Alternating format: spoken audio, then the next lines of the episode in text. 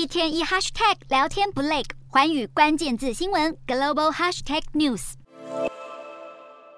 日本前首相安倍晋三今年七月遭人刺杀。凶手山上彻也遭逮后，扯出动机与源自南韩的统一教有关。统一教不当要求信徒捐出大笔款项，与自民党党员关系密切等秘辛也一一爆出，影响日本民众对自民党的观感，让日本首相岸田文雄的支持率降到上任以来的最低水平。为了应对支持率危机，岸田十七号表示，统一教的财务争议已成为社会不能忽视的严重问题，宣布要对统一教展开调查。统一教。会全名世界和平统一家庭联合会由南韩牧师文鲜明于一九五四年创立。据了解，统一教透过政客取得教会的合法性，而政客则从教会得到竞选活动的支持。日本政府组成的专家小组表示，将彻查统一教的人脉关系和金流，若涉及违法，将考虑要求法院发布解散令。这将是日本政府首次动用执行权来调查宗教团体。由于解散命令牵扯宗教自由，